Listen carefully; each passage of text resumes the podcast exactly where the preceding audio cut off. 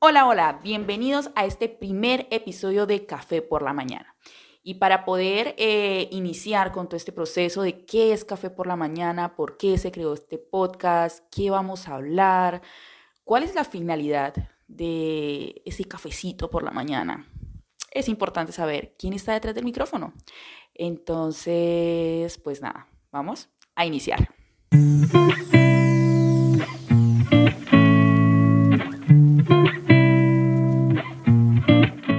Hola a todos y a todas, mi nombre es Zaida Rodríguez, soy comunicadora social y periodista de profesión.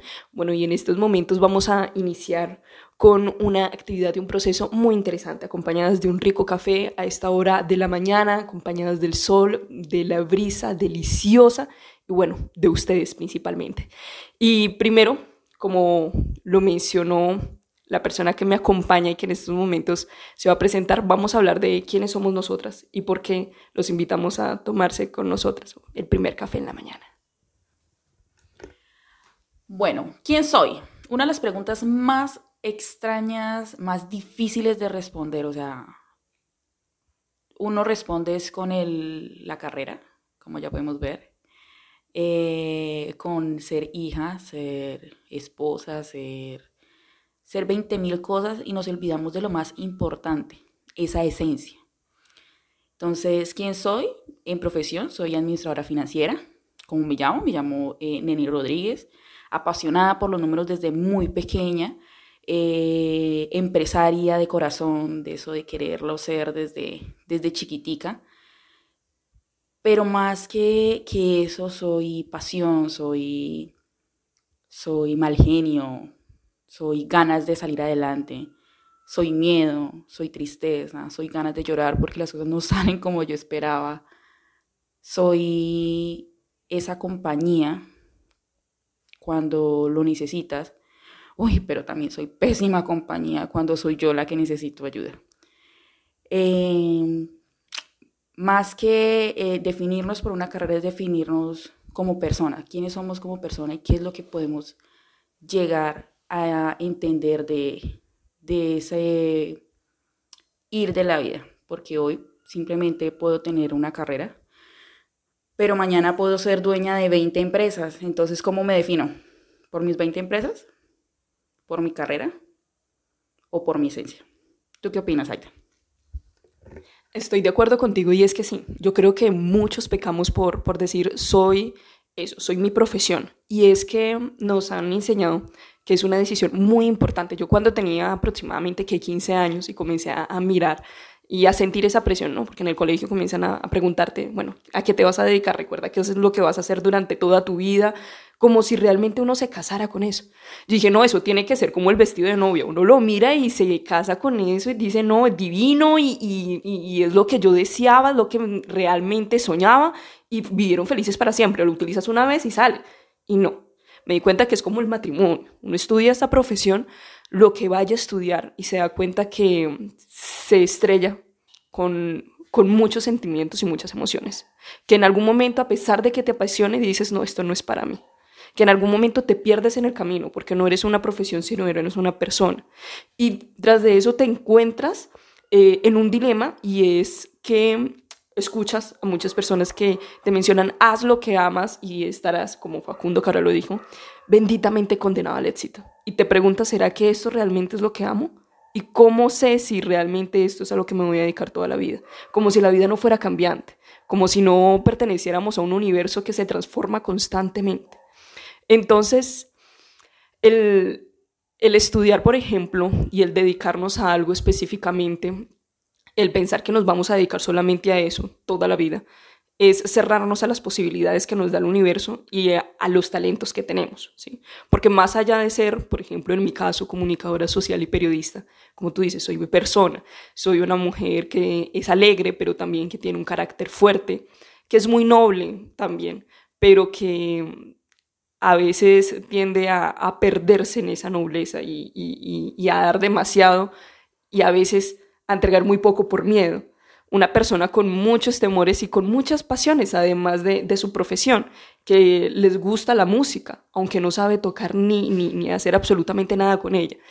Y que um, le encanta viajar, aunque está en proceso de, de comenzar a hacerlo parte de su vida.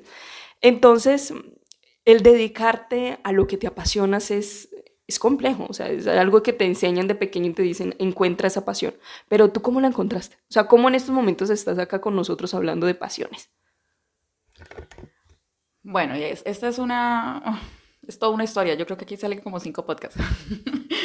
Porque nos venden eso, o sea, como que eh, algunas personas piensan que el encontrar la pasión es un día despertarte a las 3 de la mañana con, no sé, un sueño revelador y decir, ¡Ah! Con esto, de esto voy a vivir, de esto me voy a dedicar. Y no, no es así. Eh, yo asemejo mucho ese, el proceso de encontrar la pasión con, con el hecho de iniciar una vida de, de, una vida fitness, una vida saludable. Tú sabes que tienes eh, o tienes presente que quieres iniciar esa vida y para eso debes tener en cuenta dos cosas, tu alimentación y hacer ejercicio. Hasta ahí la tienes clara. ¿Qué vas a comer y cómo vas a hacer ese ejercicio? Ni idea. Y comienzas a probar, entonces eh, comienzas, vas al gimnasio, no, esto como que no me gusta, haces zumba, no, como que por ahí tampoco es, eh, vas a boxeo, ve, por acá me siento como más cómoda, y comienzas a revisar, a revisar, a revisar hasta que dices, uy, yo ya veo el ejercicio como parte de mi vida. Así pasa con la pasión. Tú no puedes esperar que la pasión llegue a tu puerta, toque y te diga, ok, aquí estoy yo.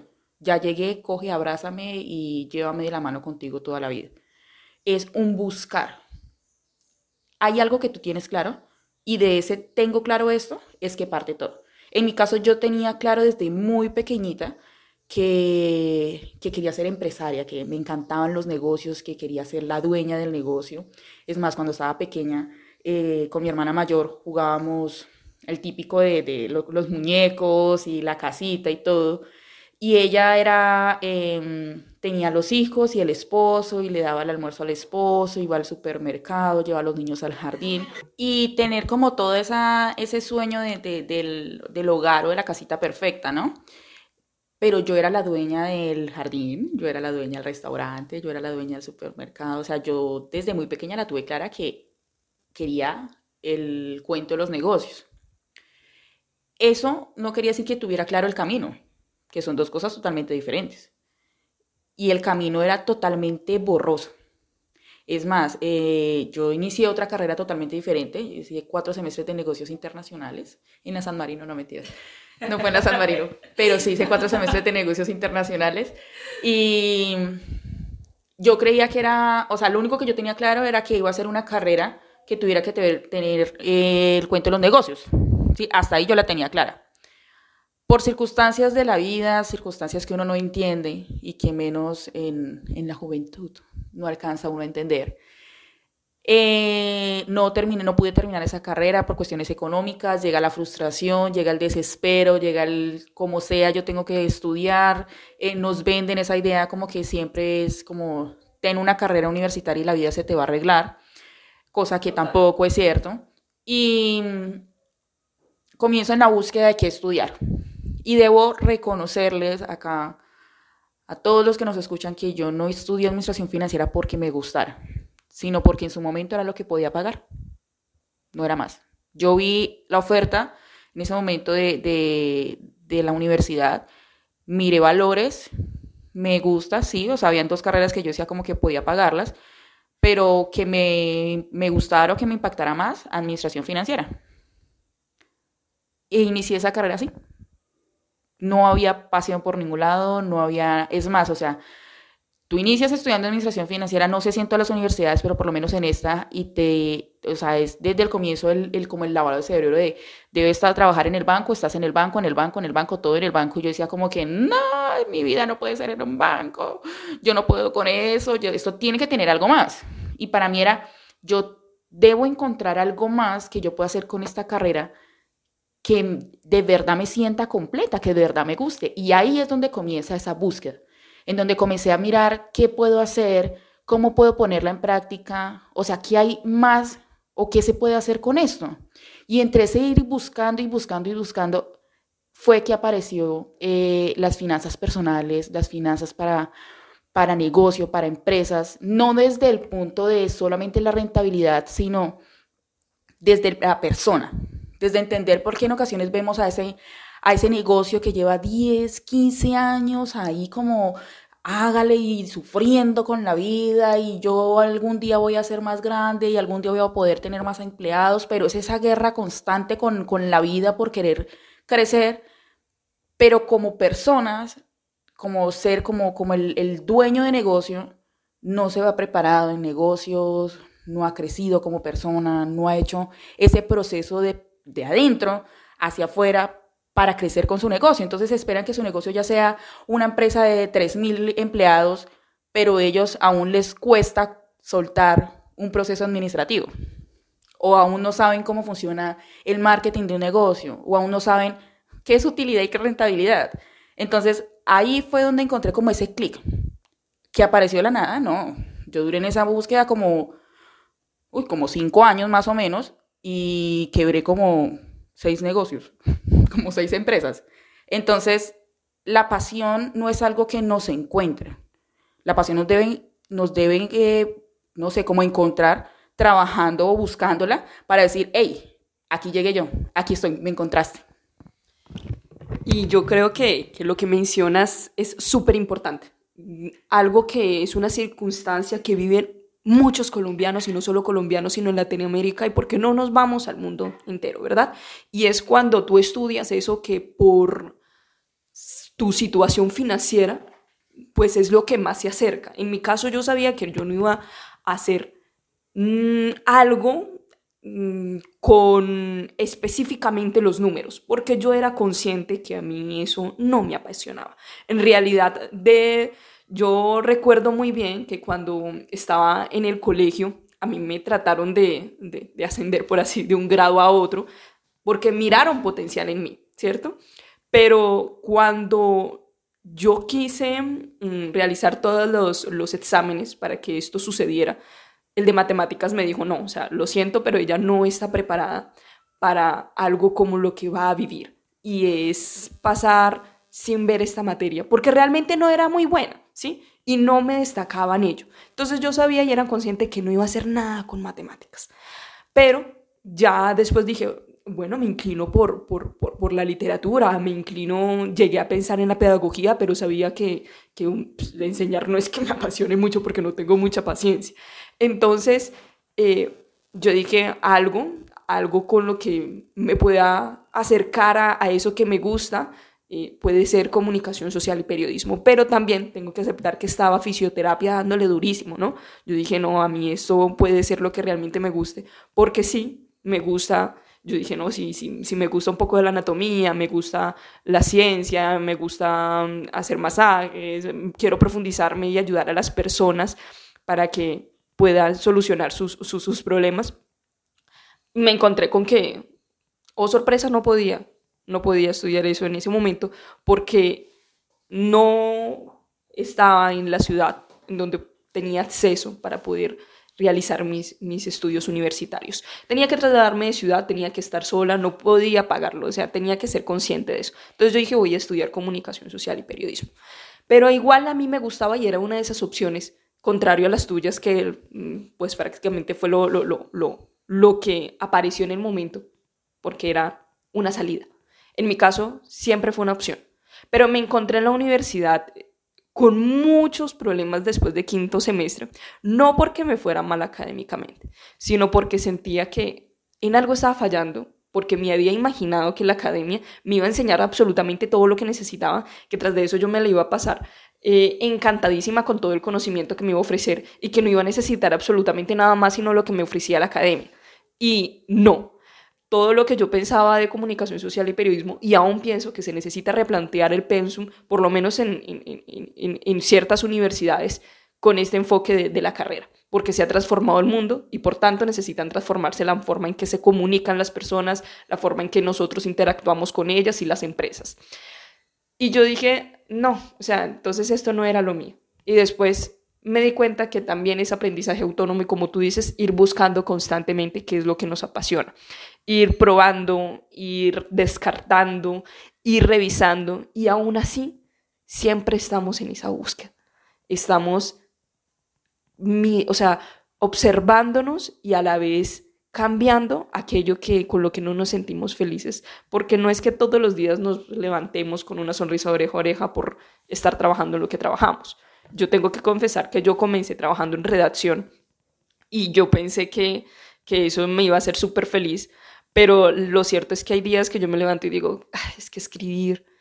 Y otras veces digo, esta historia merece ser contada, voy a escribirla y me apasiono y me pierdo en ello. Y hay días que no. Y es normal. Sí, es normal que uno se sienta así. O no sé tú qué pienses, pero yo pienso que a veces nos pintan eso de que cuando tú encuentras tu pasión, tú siempre vas a estar contento con ello. No, no, no, definitivamente eso ahí eh, es lo mismo que, la visión que nos, nos dieron de, de la princesa y el matrimonio y felices para siempre. Es una utopía. O sea, yo puedo asegurar que amo lo que hago. Yo hablo del tema de finanzas y se me iluminan los ojitos, como dicen por ahí. Eh, me encanta todo este proceso de, creación, de, de, estrategias, de ver un negocio y decir, ok, tiene potencial en esto, venga, hagámosle estos cambios, hagamos esto, esto y esto y esto y, mejor dicho, la vamos a romper. Pero también hay días en donde me acuesto y digo, Señor Santo, estoy agotada, quiero cerrar mis ojitos y olvidarme de todo. También hay días en donde me acuesto tan pero tan cargada como de, esa felicidad y de esa adrenalina que no puedo dormir. Porque siento, o sea, mi cuerpo me dice tiene que descansar, pero mi mente sigue a mil. También he tenido viernes que digo, Dios mío, gracias a Dios ya es viernes. Y domingos en donde digo, Ay, ya mañana es lunes. Como hay otros en donde digo, y gracias a Dios ya es lunes porque es que tengo tantas cosas en mi cabeza que quiero sacarlas. No quiere decir que porque encuentres tu pasión no te vas a sentir cansado, no te vas a sentir agotado, no te vas a sentir que, mejor dicho, todo, eh, póngame una bolsita negra y lo echo todo ahí y que pase el carro a la basura. No quiere decir que nunca vas a sentir eso, claro que lo vas a sentir y más veces de la que te imaginas y todo eso es aprendizaje. Y en muchas ocasiones cuando he sentido eso comienzas más bien a reevaluar qué es lo que me está haciendo sentir así cuál es esa parte de, todo el proceso que me hace sentir como tan cargada. Y normalmente encuentro que es de pronto algún proceso que estoy realizando que no me llena del todo, algún cliente en ocasiones que como que mm, siente uno que es como que lo cambia todo, pero no está contento, pero entonces toda la culpa de uno, pero no quiero avanzar. Así, tal cual. Entonces no solamente es el hecho de, decir, eh, tú vives de tu pasión y todo va a ser color de rosa, no. O sea, yo no me imagino que ningún futbolista, ningún cantante, ningún eh, bailarín profesional no haya días en donde dice, o sea, no quiero más, quiero dormir, quiero descansar. O sea, no, no lo imagino y no creo que exista. Es más, hay, hay muchas canciones que nos hablan de eso, de ese punto donde llega el cantante y dice, lo tengo todo, pero no, no tengo nada.